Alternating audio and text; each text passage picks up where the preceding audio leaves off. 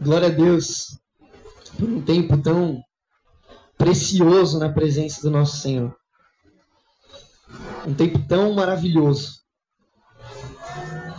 E que, pelo que eu vejo, tocou muitos corações, trouxe algumas lágrimas aos nossos olhos. E isso é bênção. Isso é motivo de alegria. E é sobre isso que eu quero falar essa manhã. Se você quiser abrir a sua Bíblia lá no Salmo 126, nós vamos ler em um momento. Mas nessa manhã, o meu intuito e o que está no meu coração, o que o Senhor colocou no meu coração, para compartilhar com vocês, é algo que ressoa, é algo que reverbera aquilo que temos ouvido nas últimas mensagens e nas últimas pregações aqui dessa família. Eu estou lendo Gênesis no meu tempo devocional, então a pregação que meu pai fez, o Ronaldo, há dois domingos atrás, sobre o caminho da bênção, ela tem queimado no meu coração à medida que eu relembro as histórias dos patriarcas de Israel, à medida que eu relembro a entrega de Abraão, as lutas e esforços de Isaac, o choro e também lutas de Jacó. E eu não sei você, mas aquela palavra também tem ecoado até hoje sobre um desejo de estar mais perto do Senhor, de viver aquilo que Ele tem ao invés do que nós propomos.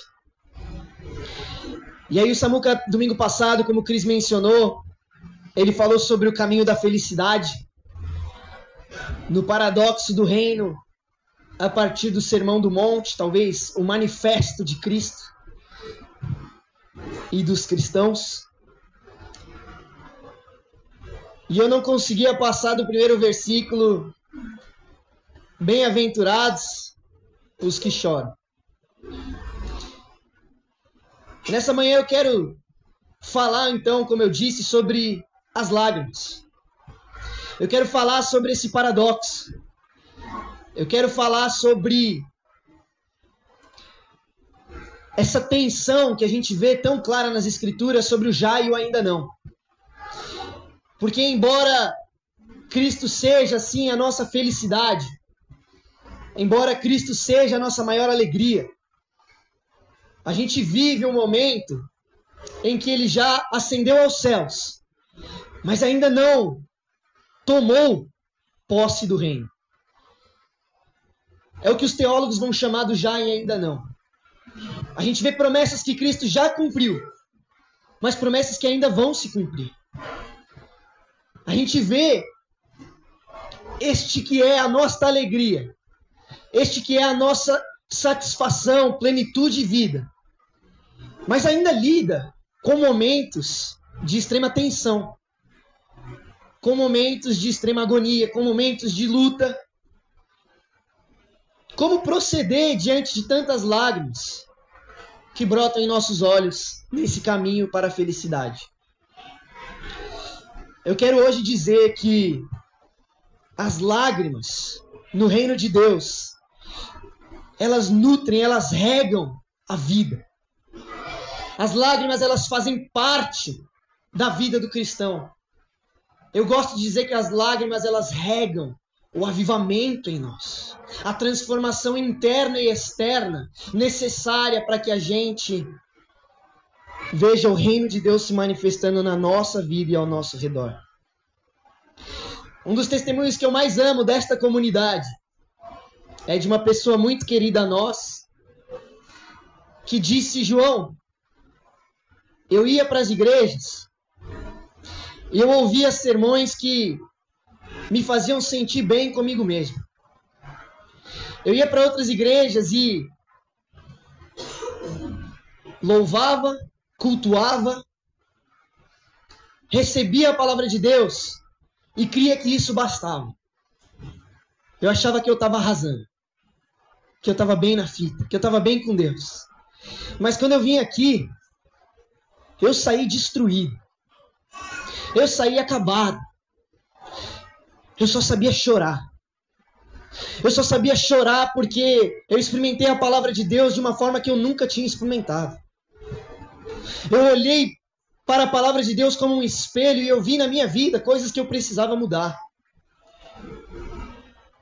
E essa pessoa falou assim, e eu sinto que a única coisa que eu sei fazer é chorar, desde que eu entrei para esse lugar. E cara, esse testemunho, ele me marca de uma forma tão profunda, ele me inspira de uma forma tão poderosa, porque eu acho que às vezes, como cristãos, a gente faz algo que o mundo faz, ao contrário. O mundo, tem um professor da USP que ele gosta de dizer ele tem a tendência de adiar a felicidade. A felicidade está sempre na próxima coisa que a gente vai conquistar. Quando eu crescer, eu vou ser feliz. Quando eu me formar, eu vou ser feliz. Quando eu casar, eu vou ser feliz.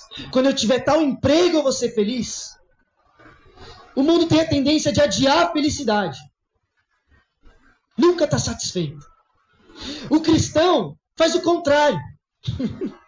O cristão deveria adiar a felicidade. Não das coisas temporais, como disse o Samuca, mas olhando para a eternidade.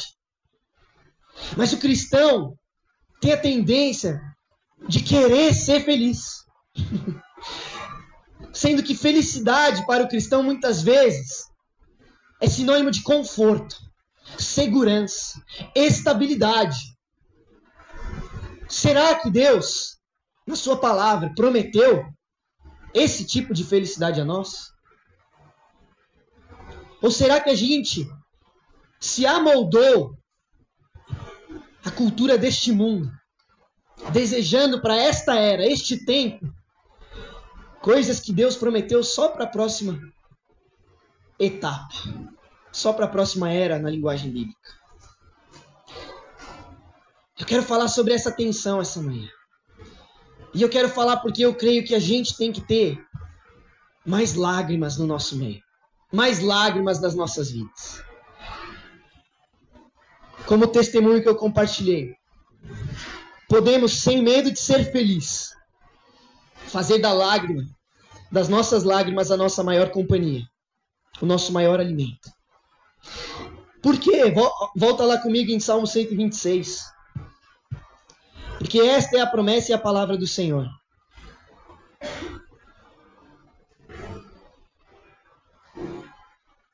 Salmo 126. Eu vou ler na NVT, você pode acompanhar na sua versão.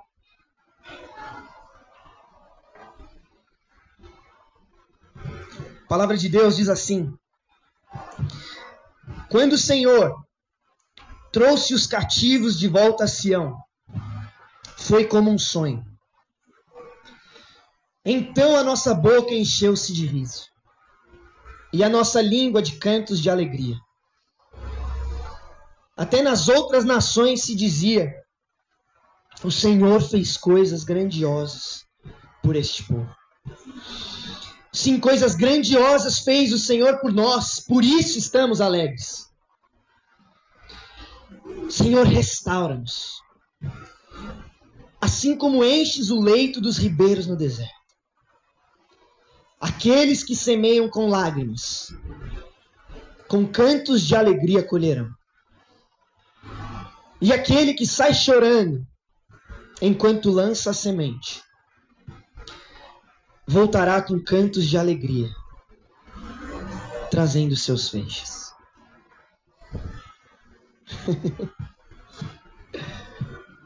Aqueles que semeiam com lágrimas colherão com alegria. É isso que diz o salmista. É isso que diz o Senhor. O Salmo 16, o Salmo 126, aliás, que a gente leu, ele está dentro de uma sessão de 14 salmos que vai do 120 ao 134, chamados Cânticos de Peregrinação. Talvez tenha esse título aí em cima da sua Bíblia. E nesses salmos, nessa sessão, você tem poesias, você tem cânticos, você tem literalmente canções, salmos que eram cantados à medida que os peregrinos, ou seja, aqueles que viajavam, eles entoavam quando subiam a Jerusalém para as principais festas. E esses salmos eles têm em comum um foco na cidade de Deus, um foco no Monte Santo do Senhor, um foco às vezes em Jerusalém especificamente, porque na simbologia judaica, na história do povo judeu, era simplesmente o lugar onde Deus prometeu cumprir todas as suas promessas. O lugar onde esta felicidade, esta plenitude, esta segurança, este reino eterno do Senhor seria estabelecido. Então eles olhavam para Jerusalém, olhavam para este lugar como a esperança do cumprimento das promessas de Deus, um lugar onde Deus manifestaria sua bondade, o seu poder, a sua justiça, onde estabeleceria o seu reino. E aí o Salmo 126, ele é poderoso porque é a canção de um coração exilado. É a canção de um povo que foi tirado dessa terra. Se a esperança do povo judeu era de que ali em Jerusalém, ali no Monte Sião, Deus expandiria o seu domínio, Deus mostraria o seu poder, Deus traria segurança e felicidade eternas ao seu povo. Imagina a dor, imagina o sofrimento, quando eles de repente se veem expulsos dessa cidade, tomados deste lugar, tirados à força deste lugar onde eles amavam estar de onde eles esperavam o Senhor se manifestar. O Salmo 126 é uma canção dos peregrinos que estão em exílio. E por isso ele começa dizendo: Quando o Senhor trouxe os cativos de volta a Sião, foi como um sonho. Algumas versões não vão trazer essa frase no passado, mas em uma expectativa futura. Quando o Senhor trouxer, quando o Senhor nos resgatar, quando as tuas promessas se cumprirem, quando o Senhor voltar a nos levar para este lugar de conforto, alegria, onde as suas promessas se cumprem, então será como um sonho. O Salmo 126 expressa essa convicção do salmista de que Sião, de que Jerusalém, símbolo do reino de Yahweh, é peça central no plano da redenção. E aí ele diz: então viveremos este sonho. Mas até então, somos como uma região deserta, somos como terra árida, aguardando as suas chuvas. Ele faz esse, esse contraste entre o, o já e o ainda não, entre o agora e a esperança, entre o sofrimento do exílio e a expectativa da segurança. E ele usa as terras desertas do sul, daquela região, para falar: Eu sou como esse deserto, aguardando as chuvas que de repente transformam nesse momento de seca em um momento de abundância. Esse momento de terra seca em um ribeiro cheio de vida. O salmista ele diz: Eu estou seco por uma estação, mas confio que o Senhor pode nos restaurar após uma intervenção, se derramando como a chuva, com graça, vida e misericórdia sobre o seu povo. Fala Deus. Então nessa canção que enche os pulmões de esperança, o salmista ele escreve uma das frases talvez mais emblemáticas que tem ressoado no meu coração, principalmente à luz de tudo que temos ouvido. Os que semeiam com lágrimas colherão com cantos de alegria. Os que lançam a semente chorando voltarão com os feixes pulando de alegria. E eu não sei se eu disse isso, mas o título da minha mensagem é O Caminho das Lágrimas. E a razão pela qual esse salmo ressoa de forma tão profunda com todos nós é simples. Todos nós choramos. Todos nós lamentamos, sofremos. Todos nós choramos. Todos, sem exceção. Dos homens e mulheres mais corajosos, durões, até insensíveis, até os mais emotivos, até os mais delicados, até os mais compassivos, todos, jovens, velhos, principalmente bebês, todos choram. Todos, enquanto confinados a este corpo corruptível e mortal, numa existência sofrida, que se deteriora a cada dia, todos estão fadados a produzir com seus olhos lágrimas. Todos estão destinados a chorar. A manifestar essa tristeza condensada. Esse arrependimento que se materializa. Essa manifestação da dor, ou talvez até uma tradução daquele amor que sofre.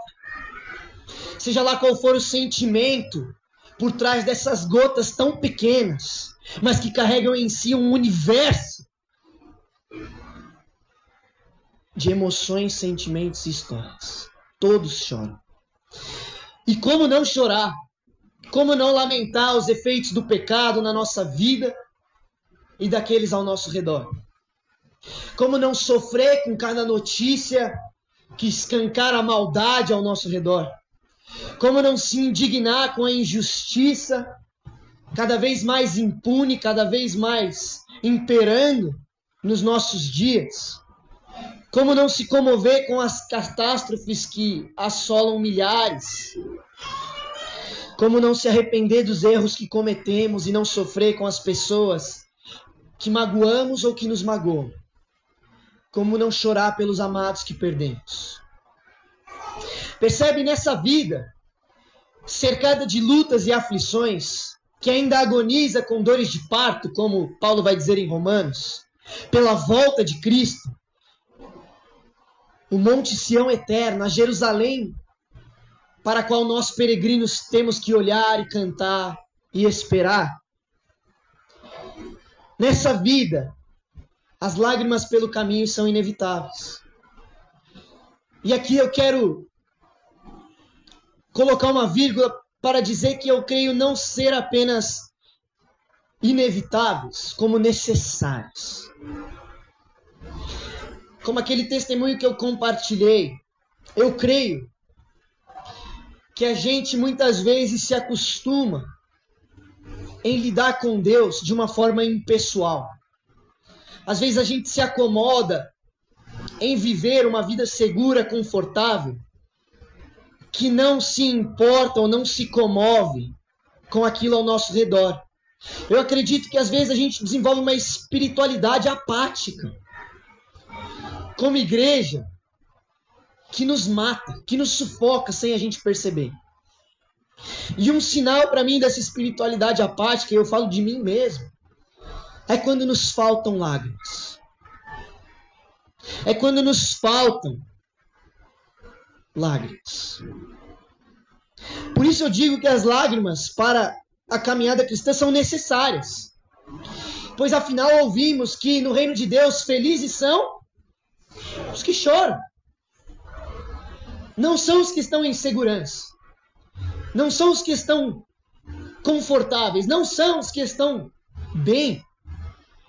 Felizes são os que choram. Os que lamentam, os que se arrependem, os que suportam, os que perseveram, os que clamam angustiados e são consolados. E essa é a esperança do salmista. Que as lágrimas doem, mas fazem parte do processo externo e interno de transformação. Aquilo que nos vai fazer olhar para Sião. Aquilo que vai renovar em nós a esperança de um dia voltar a cantar com alegria. As lágrimas são necessárias e eu, como disse, repito, as lágrimas são o que regam o avivamento, a esperança. E é importante dizer isso porque não é qualquer tipo de choro que a gente está falando. As lágrimas que resultam nessa transformação, que resultam nessa alegria, nessa esperança que se manifesta, não são o choro de um povo mimado que não recebe o que queria, como meu pai muito bem disse no caminho da bênção. As lágrimas que a gente está falando não são aquelas que derramamos pelos nossos pecados que desejávamos cometer aquele choro de uma criança mimada que não tem o que o queria e chora para conseguir o que quer. O choro que a gente está falando são as lágrimas que derramamos clamando pela salvação dos nossos queridos. São as que doem quando somos perseguidos.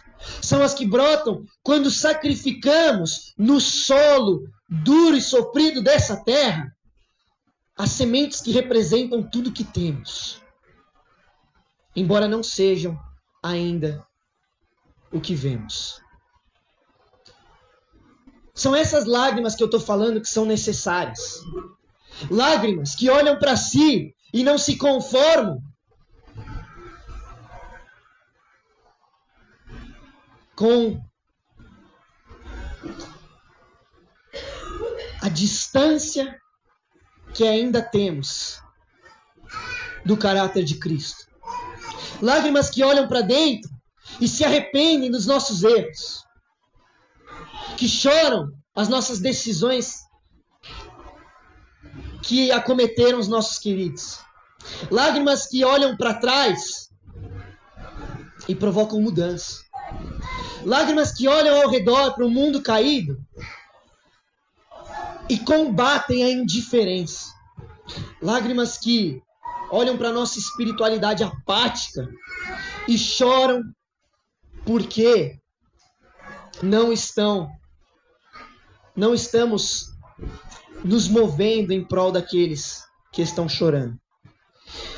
Percebe que quando o salmista ele usa essa linguagem, lá no Salmo 126, ele usa todo um, um universo de símbolos que era comum ao povo judeu e é continuado por Jesus. Vários profetas falavam de Israel como a vinha do Senhor, como a plantação de Deus.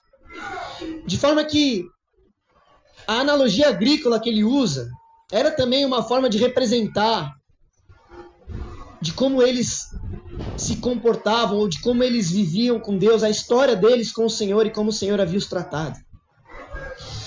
E aí Jesus pega esse mesmo universo, esses mesmos símbolos, e ele usa, por exemplo, a parábola do semeador para falar que o reino de Deus é como aquele que semeia sementes.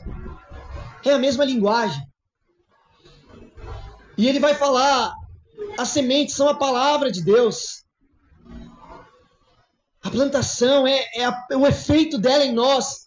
O reino de Deus é este lugar onde os feixes brotam, às vezes com joio, às vezes por muito sofrimento, por muita dor, mas com alegria. Então, quando o salmista fala sobre aqueles que semeiam com lágrimas, eu creio que através do discurso de Jesus e desse símbolo que a gente vê permeando a Bíblia, está falando de nós, está falando da gente também, como igreja. Quando a gente sacrifica no chão dessa terra sofrida tudo que temos de mais precioso.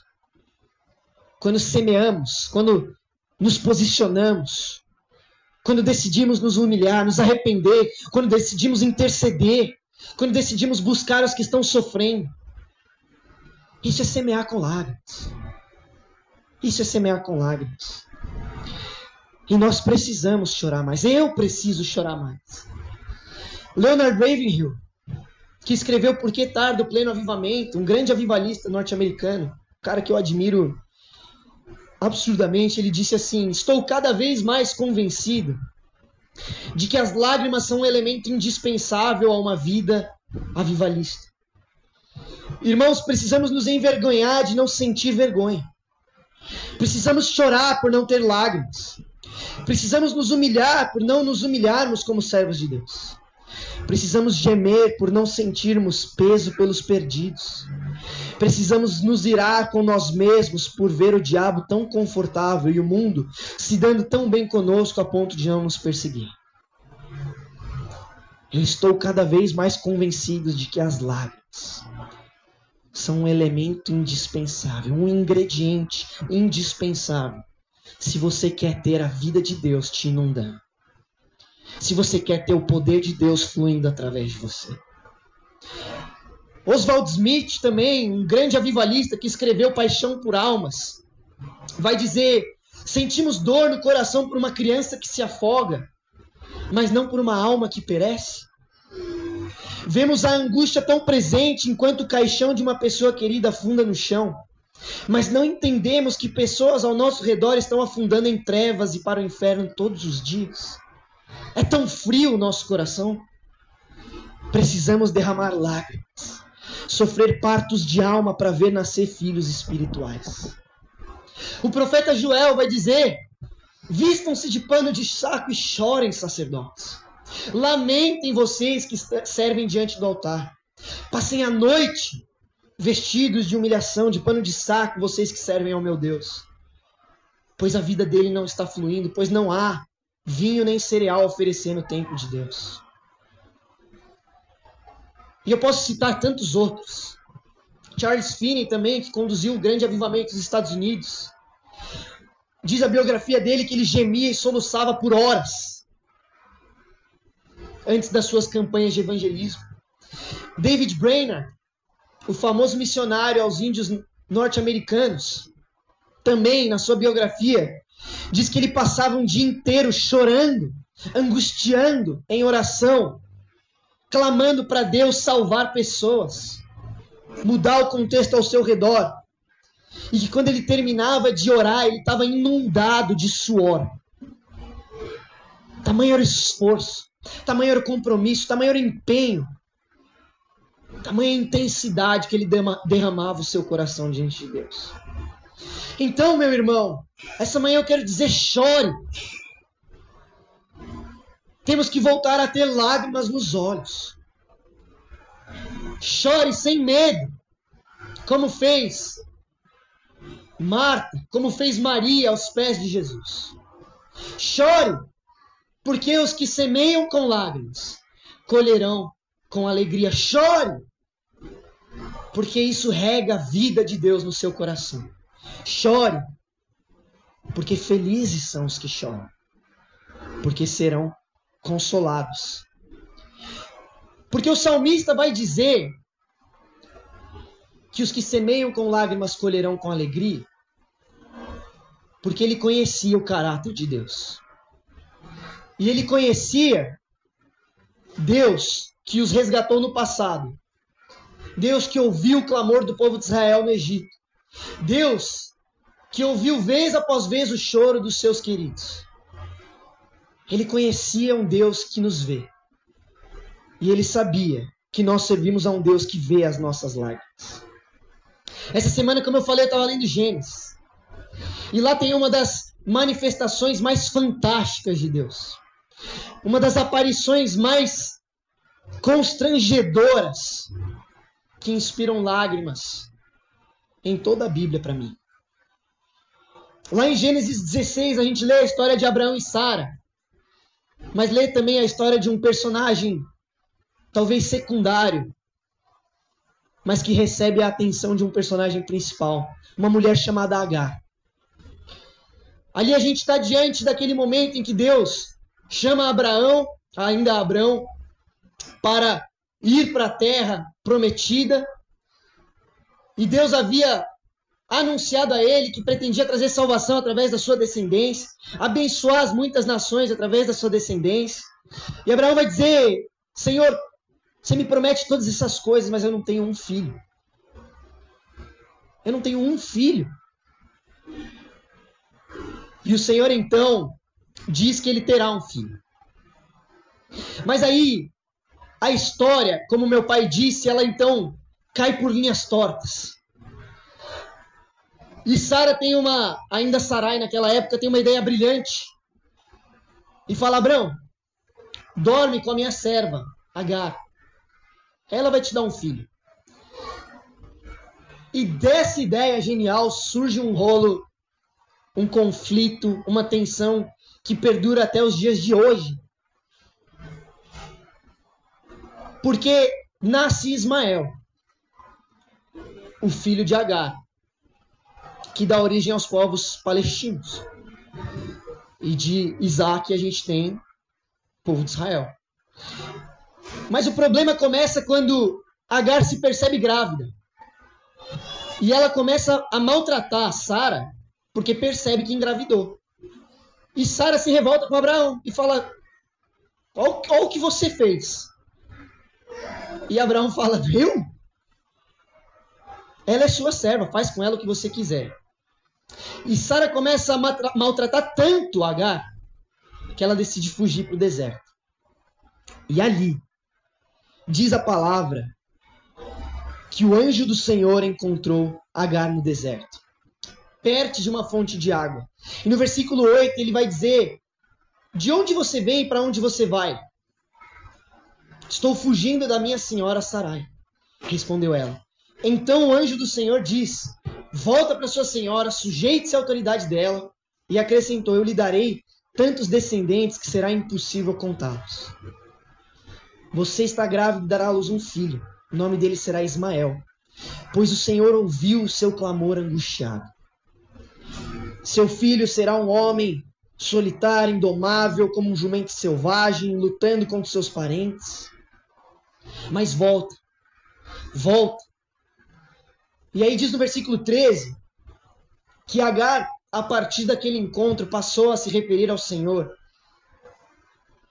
com outro nome e chamou de Tu és o Deus que me vê. Pois tinha dito: Aqui eu vi, neste poço eu vi aquele que me vê. No hebraico é o Rui, o Deus que me vê. No meio de uma história tão errada, uma das revelações mais preciosas. No meio de um deserto de dor, sofrimento, escravidão, vaidade, rejeição, expectativas e uma árida realidade.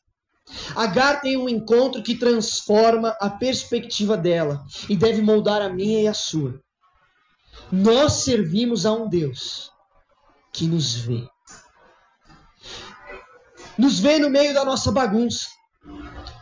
Nos vê no meio dos nossos erros. Nos vê no meio das nossas dores dos nossos sofrimentos, das nossas frustrações mais profundas e das nossas tristezas mais evidentes. Ele é o Deus que criou todas as coisas e ainda assim as enxerga como se fosse a única coisa na frente dele. Ele é aquele que chama as estrelas pelo nome, mas conhece cada fio que temos no nosso cabelo. Ele é o Deus que ouve o clamor do aflito e não resiste ao coração quebrantado. Ele é o Alfa e o Ômega. E o Deus que nos conhece desde o ventre da nossa mãe. Ele é o Deus que nos vê. O problema é que quando as lágrimas são o nosso alimento, como diz o salmista, a nossa vista fica embaçada. O inimigo muito astuto nos faz pensar que o mal que nos acometeu, que a adversidade que nos sobrecaiu, que esse momento de angústia é sinal de que Deus nos abandonou. E indignados como os discípulos que lutam contra uma tempestade, a gente clama: Deus, não te importas. Não te importas comigo, porque deixamos de olhar para a bondade de Deus, das promessas de colheitas e cantos de alegria numa Sião não tão distante.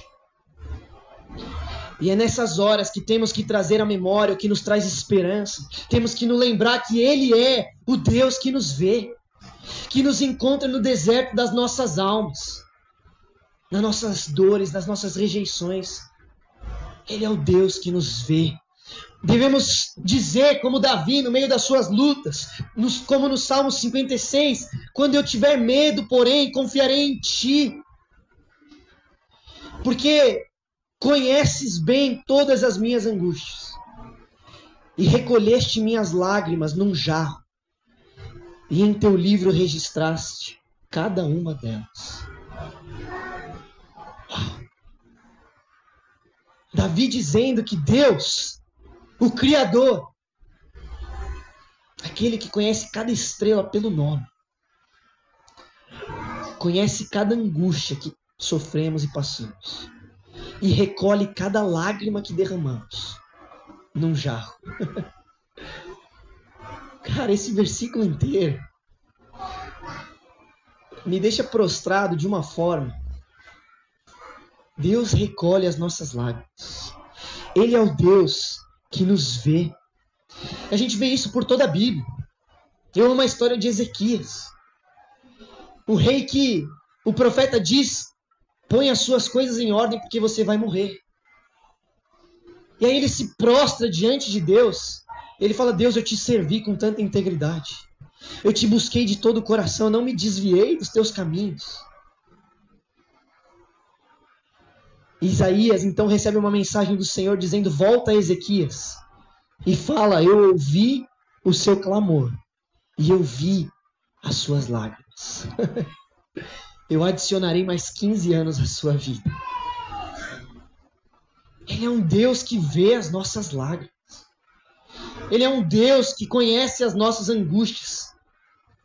Ele é um Deus que coleta cada universo de sentimento condensado numa gota microscópica. Ele é um Deus que vê as nossas lágrimas. E ele é um Deus que chora conosco. O menor versículo da Bíblia talvez seja um dos mais poderosos. O Verbo perfeito, o Filho de Deus, para que pudesse vencer a morte, para que pudesse secar a fonte de toda lágrima, se fez homem. Olhou nos olhos da morte que havia levado seu amigo Lázaro, chorou.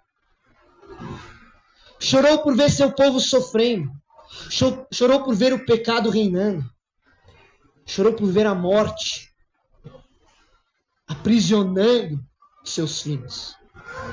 Mas porque ele chorou, nós podemos sorrir.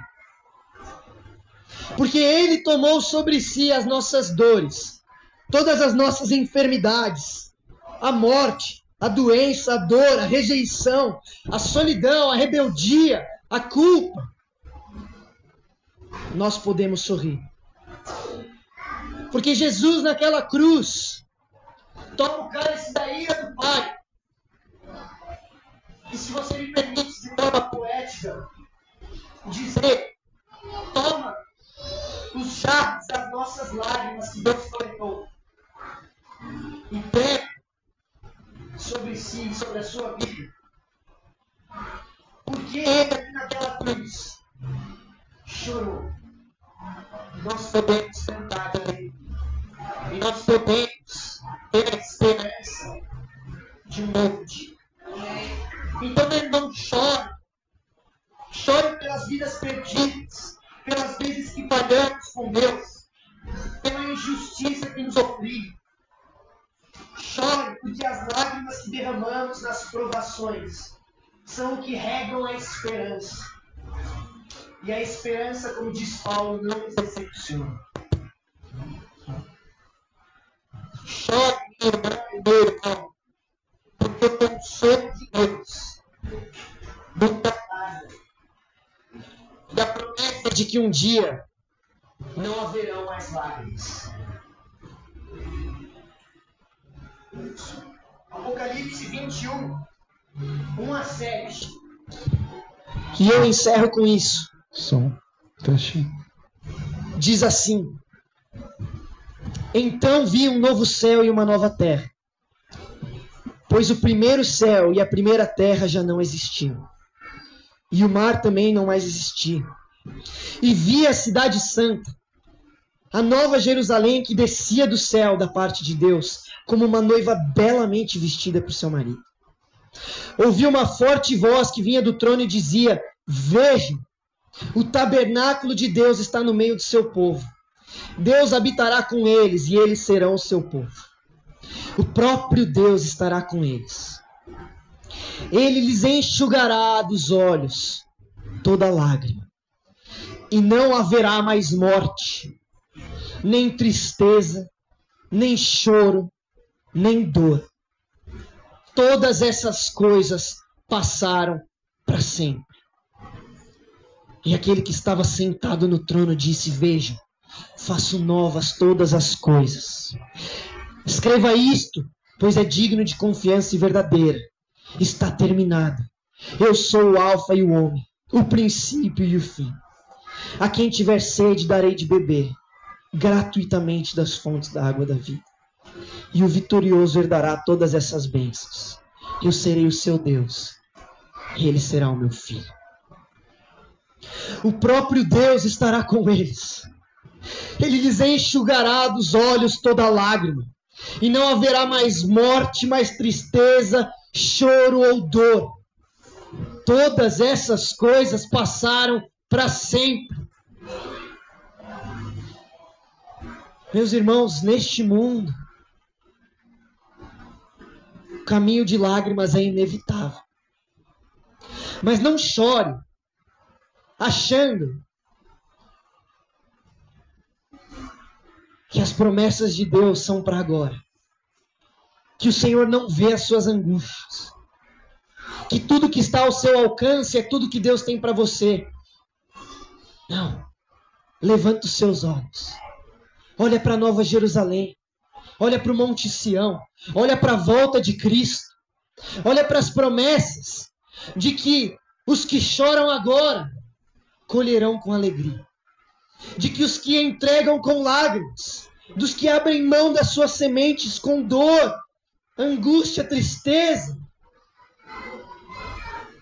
verão nascer feixes que inspirarão cantos das mais belas canções de alegria. Bem-aventurados que choram. Então, meu irmão, chora. Chora sabendo que Ele é o Deus que nos vê. Chora sabendo que Ele ama um coração quebrantado. Chora sabendo que as lágrimas regam em nós a transformação que precisamos para ser mais parecido com aquele que chorou diante do pecado, da morte e deste mundo. Mas que por causa da morte dele, por causa da vida dele, por causa da esperança que temos nele. Podemos crer que colheremos com alegria, que viveremos para sempre com Ele, no mundo onde não haverá mais lágrimas, choro, dor ou tristeza.